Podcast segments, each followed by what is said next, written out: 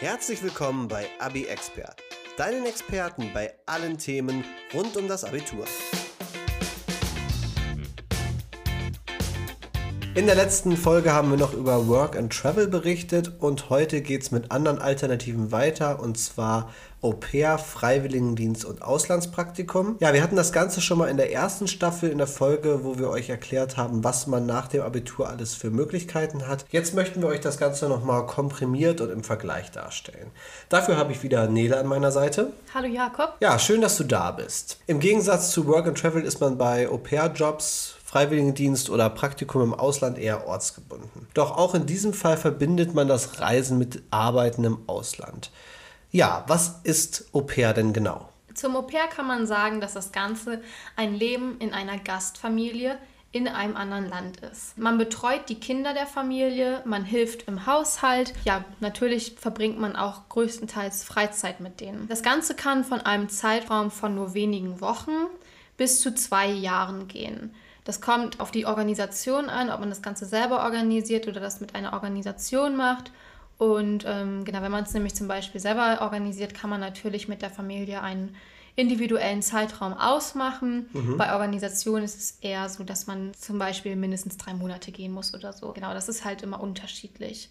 Im Gegenzug für die Arbeit, die man dort sozusagen leistet, wohnt man kostenfrei bei der Familie. Man ähm, nimmt am Familienleben teil. Das habe ich ja eben schon erwähnt und man bekommt auch ein kleines Gehalt. Häufig ist es auch so, dass man von der Familie ein Auto gestellt bekommt, da man einfach die Kinder zur Schule, in den Kindergarten oder wo auch immer hinbringen muss, nachmittags zum Sport vielleicht.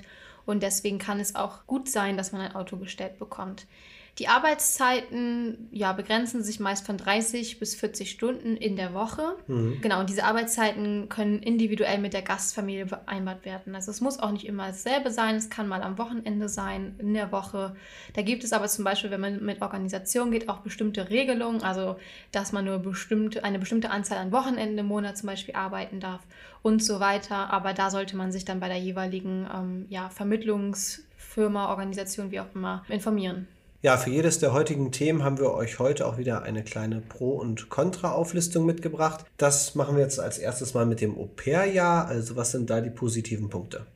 Zum einen ist es natürlich eine sehr günstige Art, ein Auslandsjahr oder einen Auslandsaufenthalt zu verbringen. Des Weiteren wird man Teil einer Familie im Gastland und ja, taucht dadurch in die Kultur ein und erlebt das Ausland oder das Land, in dem man das Au-pair-Jahr macht, hautnah. Dann kann man natürlich seine Sprachkenntnisse super verbessern, weil man einfach im Alltag darauf angewiesen ist, die jeweilige Sprache zu sprechen und somit hat man auf jeden Fall die Möglichkeit, sie zu verbessern oder überhaupt eine neue Sprache zu lernen. Ja, und des Weiteren kann man mit dieser internationalen Erfahrung seinen Lebenslauf auf jeden Fall aufpimpen.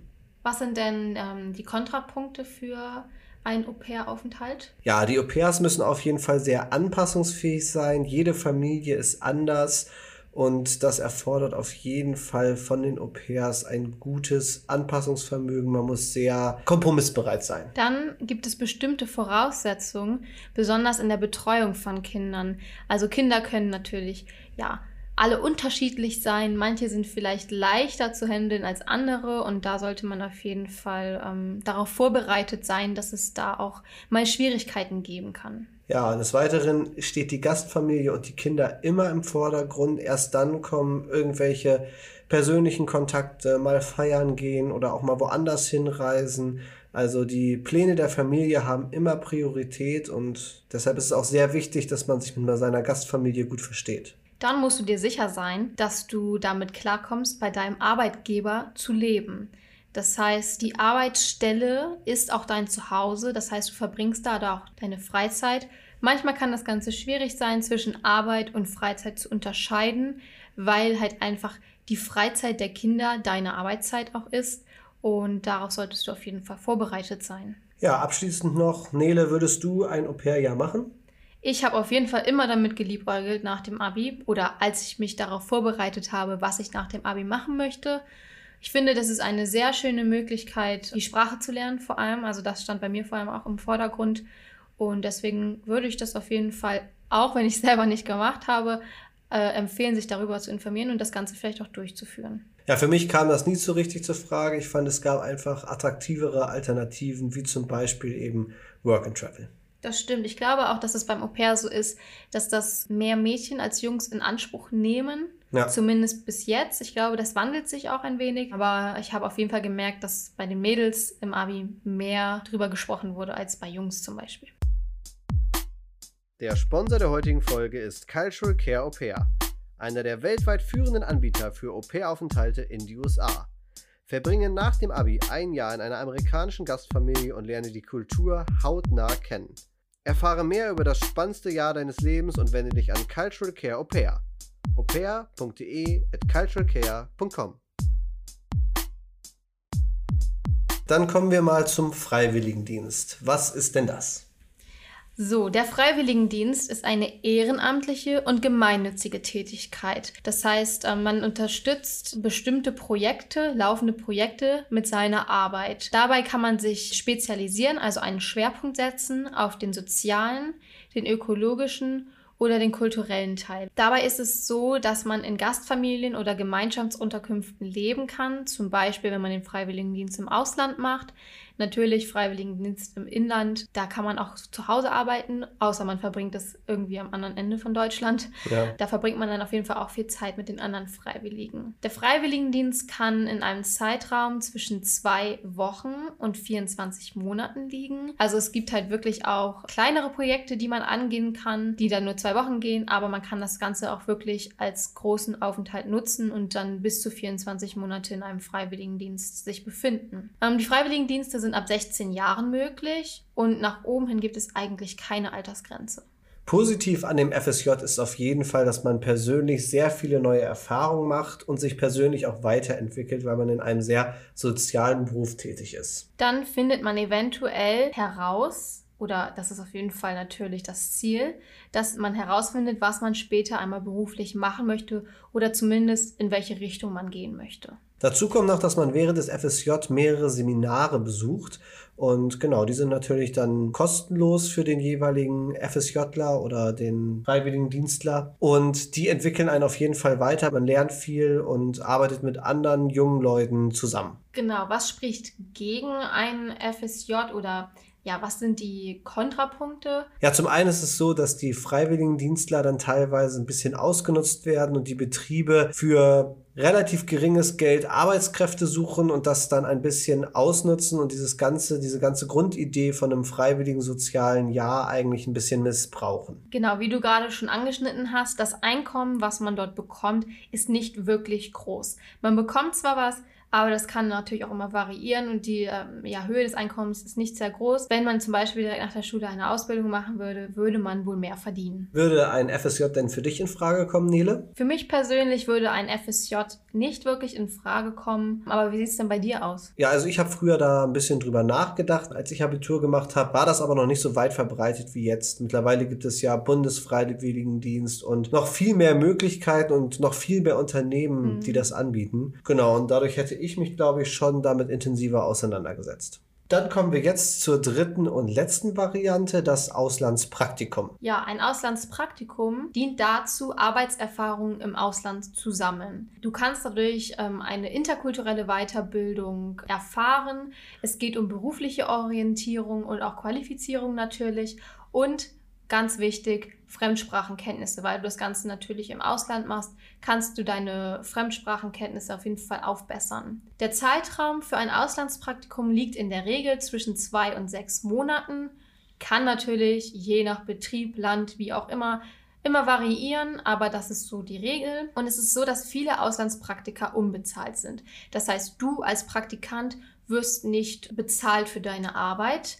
Ähm, das ist natürlich auch wenn du ein Praktikum in Deutschland machst, das ist ja häufig auch so. Wobei du natürlich dann sehen musst, beim Auslandspraktikum hast du natürlich auch noch andere Kosten, die du vielleicht in Deutschland nicht hättest. Du musst dorthin kommen, also deine Reisekosten, du musst unterkommen. Da ist es so, dass manche Praktikumsstellen sagen, hey, du bekommst von uns keine Bezahlung, aber du bekommst zum Beispiel die Unterkunft gestellt, mhm. kostenlos oder du bekommst den Flug bezahlt oder wie auch immer. Also da kommen die einem häufig auch entgegen. Dann gibt es noch die Möglichkeit, dass man Auslands-BAföG beantragt, wodurch man dann auch eine Unterstützung bekommt oder man kann sich zum Beispiel auf eines der zahlreichen Stipendien bewerben, die einen dann auch finanziell unterstützen können. Auch für diesen Punkt haben wir nochmal Pro- und Kontrapunkte für euch zusammengesammelt, obwohl die fast schon ein bisschen auf der Hand liegen. Ein positiver Punkt bei einem Auslandspraktikum ist natürlich, dass du eine oder vielleicht auch mehrere Fremdsprachen erlernst oder wenn du schon Erfahrung in dieser Sprache hast, sie auf jeden Fall verbessern kannst. Ja, des Weiteren ist das Auslandspraktikum eigentlich so das Beste, was du für deinen Lebenslauf tun kannst, weil du dann zum einen im Ausland warst, aber auch schon Erfahrungen in einem ausländischen Unternehmen gesammelt hast und das kommt natürlich bei anderen Unternehmen hier in Deutschland sehr, sehr gut an. Genau, und unser letzter Punkt ist, dass du dir im Ausland dann Netzwerke aufbauen kannst mit verschiedenen Unternehmen, die dir auf deinem weiteren Berufsweg auf jeden Fall helfen können. Der Sponsor der heutigen Folge ist Cultural Care Au Pair, einer der weltweit führenden Anbieter für Au-pair-Aufenthalte in die USA. Verbringe nach dem Abi ein Jahr in einer amerikanischen Gastfamilie und lerne die Kultur hautnah kennen. Erfahre mehr über das spannendste Jahr deines Lebens und wende dich an Cultural Care Au Pair. aupair.de at culturalcare.com Als Kontra kann man auf jeden Fall aufführen, das liegt ja schon auf der Hand, dass Praktika nicht immer bezahlt werden, sondern zum größten Teil halt unbezahlt sind. Genau, daraus lässt sich auch schließen, dass man dann eventuell draufzahlen muss, also noch extra Kosten hat für Unterkunft, für die Anreise und so weiter und natürlich auch Verpflegung vor Ort, überhaupt dein Leben vor Ort. Ja, und als weiteren negativen Punkt kann man noch sagen, dass ein Praktikum immer die Gefahr birgt, dass man so ein bisschen, ja, für die Praktikantenjobs zuständig ist, also mehr so Kaffee kochen, irgendwelche Dulli-Aufgaben machen. Das Risiko hat man leider immer. So, damit haben wir euch einmal diese drei Möglichkeiten nach dem Abitur vorgestellt. Jetzt haben wir noch ein paar allgemeine Themen, die wir euch nicht vorenthalten wollen. Und die behandeln wir einmal für alle drei Möglichkeiten zusammen. Das erste wäre dabei mit Agentur oder selbstständig organisiert. Was gibt es für Möglichkeiten? Also die Selbstorganisation ist vor allem bei Praktika und Au pair möglich. Das habe ich ja vorhin auch schon angesprochen. Natürlich muss man dazu sagen, dass bei dieser Selbstorganisation mehr Eigeninitiative gefragt ist, mhm. als wenn man das mit einer Organisation macht. Aber es ist bei diesen beiden Sachen auf jeden Fall möglich. Für Freiwilligendienste ist eine Entsendeorganisation gefragt. Also diese Organisationen bringen Kontakte zu den lokalen Projekten. Also die verbinden sozusagen die Freiwilligen mit den Projekten und da sollte man auf jeden Fall auf eine Organisation zurückgreifen, weil es das Ganze einfach vereinfacht und man schneller an diese Projekte rankommt, als wenn man sich da selber drum kümmern würde. Ja, ich glaube auch letztendlich, dass man einen richtigen Freiwilligendienst gar nicht selber organisieren kann. Genau. Dafür gibt es halt einfach diese Organisation, die dann ja auch die Seminare und alles organisieren. Also da mhm. auf jeden Fall auf eine Organisation zurückgreifen. Was für Voraussetzungen braucht man, wenn man eins dieser drei Dinge machen möchte? Also es gibt eine Altersbegrenzung, die sich auf eher junge Leute bezieht. Da kann man sagen, dass sich das immer so circa zwischen 18 und 30 Jahren befindet. Natürlich gibt es da sicherlich immer Ausnahmen, aber das ist so, ja, sage ich mal, die Grundzahl, die sich, die man ja irgendwie dort vorfindet. Mhm. Voraussetzung beim Au pair es ähm, werden immer Erfahrungen in der Kinderbetreuung vorausgesetzt. Also man sollte schon mal ja, Babysitten gemacht haben. Vielleicht hat man auf seine eigenen Geschwister aufgepasst oder ähnliches. Da gibt es auf jeden Fall einige Möglichkeiten, wie man das vorweisen kann, aber das ist auf jeden Fall dort immer gefragt. Beim Praktikum ist es so, dass es hilfreich ist, wenn man Vorkenntnisse in dem jeweiligen Berufsfeld hat muss aber nicht unbedingt sein. Ja, das kommt dann immer auf den Betrieb an, welche Voraussetzungen sie vielleicht haben, ob sie überhaupt welche haben. Da sollte man sich dann vorher informieren, ob man vielleicht vor diesem Praktikum nochmal etwas machen kann, was dann ja diese Voraussetzungen dann erfüllt. Ja, ansonsten ist es so, dass man meist Grundkenntnisse mindestens in der Landessprache haben sollte, wenn man einfach ins Ausland geht, weil man sich dort einfach auch verständigen muss oder halt auch irgendwo anfangen muss. Natürlich entwickeln sich die Sprachkenntnisse während des Aufenthalts, aber dass man so Grundvoraussetzungen schon mal irgendwie ja, erlernt hat. Ja, das kann ich gut nachvollziehen. Ja, ein wichtiger Punkt, wir haben es eigentlich auch schon jeweils immer kurz angesprochen, ist da natürlich die Finanzierung und die Kosten. Mhm. Hm, was kannst du da noch allgemein zu sagen? Ja, das ist natürlich auch schon wie vorher erwähnt anders als bei Work and Travel. Also es gibt bestimmte Kosten, die anfallen Und die sind aber auch je nach Gastland oder Programm oder Organisation, mit der man verreist, unterschiedlich. Da kann man jetzt schlecht sagen, ja, ein Au-pair-Jahr kostet so und so viel. Das kommt immer ganz drauf an, wofür man sich entscheidet. Man sollte immer die Kosten für die Hin- und Rückreise, wenn man jetzt ein Auslandspraktikum oder ein Au-pair-Jahr macht, einplanen. Dann geht es auch immer um Versicherungen oder eventuelle Impfungen, die man selbst finanzieren muss. Da kommt es natürlich wieder auf das Land an, was da die bestimmten Voraussetzungen sind. Für Agenturen fallen gegebenenfalls Vermittlungsgebühren an. Damit sollte man auch rechnen, wenn man sich für eine Agentur entscheidet. Und dann kann es natürlich auch sein, dass man Kosten für Sprachkurse einplanen muss, weil zum Beispiel manche Unternehmen, wenn man jetzt ein Praktikum macht im Ausland, ja, voraussetzen, dass man bestimmte Sprachkurse belegt oder sie bieten das halt einfach auch an, um das euch zu erleichtern. Dann für Freizeitaktivitäten sollte man Kosten einplanen und einfach Reisen vor Ort. Also wenn man nicht nur die Zeit äh, an einem Ort verbringen möchte, wie zum Beispiel beim Au pair, es ist ja auch sehr beliebt, dass man da nochmal diesen Reisemonat hinten dran hängt ja. oder so. Genau, da sollten auch Kosten für eingeplant werden. Da man vor Ort meist wenig verdient, zum Beispiel beim Praktikum, sollte man immer finanzielle Rücklagen haben. Das heißt, man sollte auf jeden Fall nicht mit einem leeren Konto verreisen, sondern immer für bestimmte Dinge einfach eine Rücklage zur Verfügung haben. Ja, ich hoffe, wir konnten euch ein bisschen weiterhelfen in Bezug auf ein Au-pair-Jahr, Freiwilligendienst oder auch ein Auslandspraktikum. Ich bedanke mich bei dir, Nele, dass du mit dabei warst. Ja, sehr gerne. Und ja, wünsche euch viel Erfolg. Kommt gut durchs Abi. Der Sponsor der heutigen Folge ist Cultural Care Au Pair, einer der weltweit führenden Anbieter für Au-pair-Aufenthalte in die USA. Verbringe nach dem Abi ein Jahr in einer amerikanischen Gastfamilie und lerne die Kultur hautnah kennen. Erfahre mehr über das spannendste Jahr deines Lebens und wende dich an Cultural Care Au Pair. aupair.de at culturalcare.com und für alle, die jetzt immer noch dran geblieben sind, gibt es nochmal ein kleines Extra. Und zwar habe ich hier am Apparat die Jasmin von Cultural Care. Hallo Jasmin. Hi, hi, hallo. Jasmin ist bei Cultural Care die Bewerbungsbetreuerin und der Regional Manager. Jasmin, erzähl doch mal, was ist eigentlich ein Au-pair, beziehungsweise was macht ein Au-pair? Das ist ganz leicht zu erklären. Genau. Ein Au-pair ist quasi ein Junge oder ein Mädel, die Lust oder der Lust hat, ähm, ins Ausland zu gehen, für längere Zeit quasi in unserem Fall in der USA zu sein, bei einer Gastfamilie ja. zu leben. Es geht um ja Kulturaustausch, äh, Sprache verbessern ähm, und natürlich vorrangig ähm, um Arbeit mit den Kindern sozusagen. Arbeit klingt immer so hart, aber es ist einfach, dass man eine große Schwester oder ein großer Bruder wird sozusagen. Also wirklich einfach Teil der Familie werden, währenddessen man Zeit mit den Kids verbringt, die Sprache ja, verbessern, ja. Geld verdienen Genau, also das ist eine grobe Zusammenfassung. Okay, ja, das sind doch schon sehr, sehr viele Aspekte. Ja. Fangen wir doch, fangen wir doch direkt mal mit dem ersten an. Wie mhm. läuft es denn mit der Gastfamilie? Kann ich mir da jetzt als Bewerber einfach eine Familie aussuchen oder wie, wie funktioniert das? Genau, also die Gastfamiliensuche, die ist ganz einfach konzipiert. Und zwar wird quasi das Profil online gestellt, sozusagen im, in den Gastfamilienpool. Ähm, und dort bekommt jedes Au-pair Anfragen von den Gastfamilien. Das ist so eine Art Freundschaftsanfrage, die man da bekommt. Man kann bis, bis zu drei Familien gleichzeitig sprechen, um wirklich auch mal Gespräche abzuwarten und ähm, ja auch mal abzuwägen, ne, welche Familie ist die beste, mit welcher muss ich vielleicht noch mal sprechen, um das rauszufinden. Und dann hat tatsächlich auch das Au-pair die letzte Wahl, also quasi ein Match annehmen oder man sagt, hey, nee, ich gucke noch mal lieber weiter und spreche noch mal mit einer anderen Familie. Also da hat man einfach wirklich ja die Wahl und kann äh, das letzte Wort auf jeden Fall haben in der Gastfamiliensuche. Mm, das ist eigentlich ja, super. cool gemacht. Ja.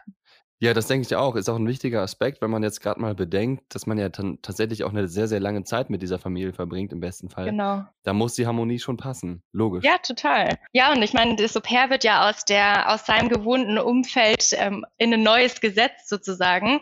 Ähm, und da ist es natürlich ganz, ganz wichtig, dass man sich auch wohlfühlt mit der Familie das auf jeden Fall. Mhm.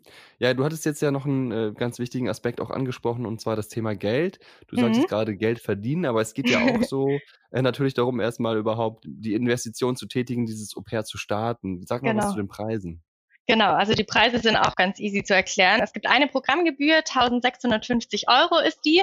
Ähm, und da ist aber schon alles mit dabei. Das sprich äh, von der Bewerbung über die Gastfamiliensuche, über Workshops, zum Beispiel auch äh, vor der Ausreise in die USA, aber auch ähm, unsere Training School in New York ist da mit dabei, wo man erstmal nochmal ankommt sozusagen und äh, ja, sich mal kennenlernen, ein bisschen äh, was über Au pair auch noch weiter erfährt etc. Und die Flüge sind mit dabei, die Versicherung oh, in der wow. USA ist mit dabei.